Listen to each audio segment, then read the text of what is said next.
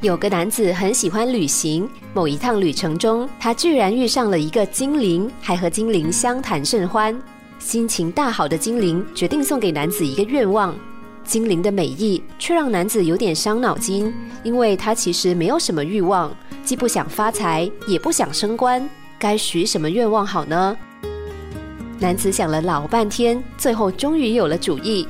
他说。我很爱旅行，但是旅行既花钱又花时间，不如这样吧，请你赐予我瞬间移动的本事，这样我就可以想到哪里就到哪里。精灵一口答应，而从那天开始，男子只要在脑海中默想着某个地方，睁开眼睛就会发现自己已经到达了目的地。从此，男子更可以无拘无束、快乐的旅行了。但是，只过了短短半年而已。男子就再度出现在精灵面前，恳求他收回这项能力。精灵不解地问：“为什么呢？能省去漫长的路途，自由自在的云游四海，难道不好吗？”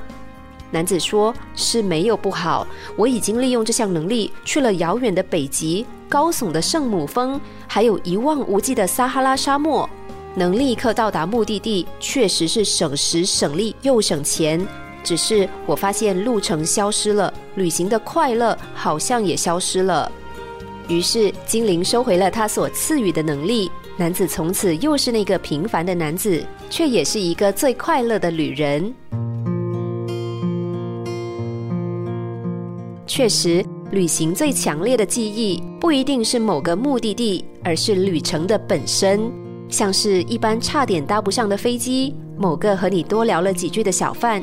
或者是透过车窗看到的当地人的日常生活，常有人因为达不到自己的人生目标而烦恼，像是不能做想做的工作，娶不到心爱的女人，存不到人生的第一个百万，再执着一点的，还会为此郁郁寡欢，甚至罹患忧郁症。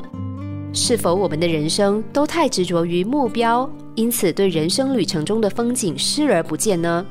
如果无论我们怎么努力，终其一生却都达不到目标，那么又该怎么办？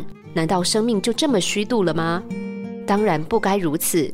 况且生命毕竟不是观光行程，会走到哪里没有地图，当然也没有直达专车。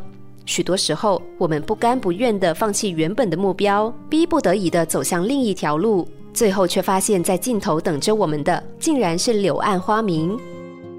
我们常误以为只要达到目标就可以得到美好人生，结果却发现那其实只是幻影。太急着赶路，反而让我们错失了一路上的风景，这是多么可惜啊！我们应该享受的其实是过程，而没有必要让那个未知的结果糟蹋了我们的生命。